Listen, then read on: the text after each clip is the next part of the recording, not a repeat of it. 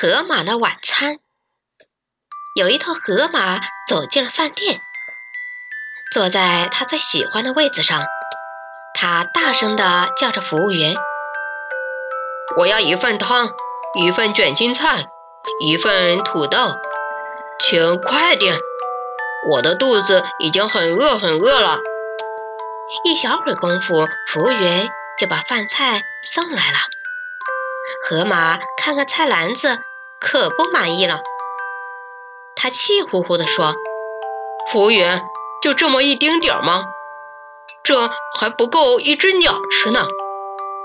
我要一大缸汤，一水桶菜，一大堆土豆。”服务员连忙回到厨房，给他搬来一缸豆腐脑。一水桶的卷心菜，像小山似的一堆土豆。河马高兴了，它大口大口的吃起来，不一会儿就全吃光了。嗯呀，真好吃！河马用餐巾抹抹嘴，准备走了。可是不知道怎么回事，他连动也动不了了。他吃了一惊，瞧瞧自己的肚子，哎呦，已经胀得很大很大了。他被夹在座椅和餐桌的中间了。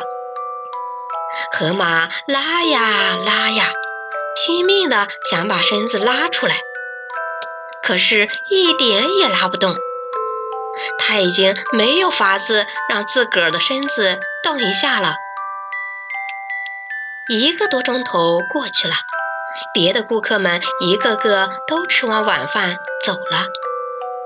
最后呢，厨师脱下工作服离开了锅台，服务员洗完了碗筷，关上电灯都回家了。殿堂里空空荡荡的，就剩下河马。孤零零地坐在那儿，一个接一个地打着饱嗝。可是他的肚子还是那么大。他看看黑乎乎的餐厅，说：“哎呀，我真不该吃那么多呀！”小朋友，河马吃的太多，都动不了了。所以啊。我们平时吃饭的时候，只要吃饱就行了，不要吃的太多，那样对身体不好。